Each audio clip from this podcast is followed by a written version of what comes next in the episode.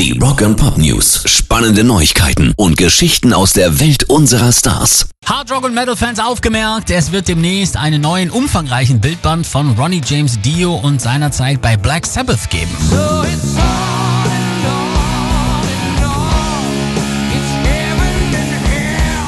Der Verlag Rufus Publications hat die Veröffentlichung des Bildbands Sabbath The Dio Years angekündigt.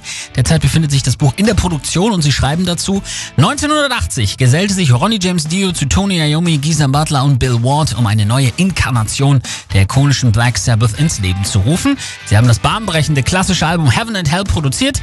Mit raren und ungesehenen Fotos von einer Reihe von Fotografen erschafft dieser neue Bildband eine einzigartige visuelle Geschichte der Dio-Ära von Black Sabbath. Das Buch wurde mit voller Kooperation von Wendy Dio und auch Sabbath-Mitgliedern gemacht. Wann genau es erscheinen soll, wollen oder können die Macher von Rufus derzeit aber noch nicht verraten. Rock and Pop News. Ronnie Wood von den Rolling Stones erhält die höchstmögliche Ehrenauszeichnung der Stadt London.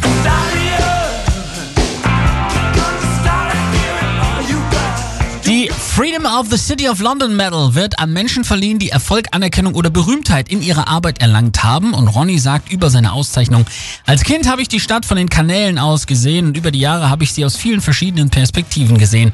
Obwohl mich meine Karriere in der Musik und Kunst in die ganze Welt geführt hat, bin ich nie glücklicher, als wenn ich nach Hause in diese großartige Stadt komme, in der ich geboren wurde. Pairs Rock and Pop News.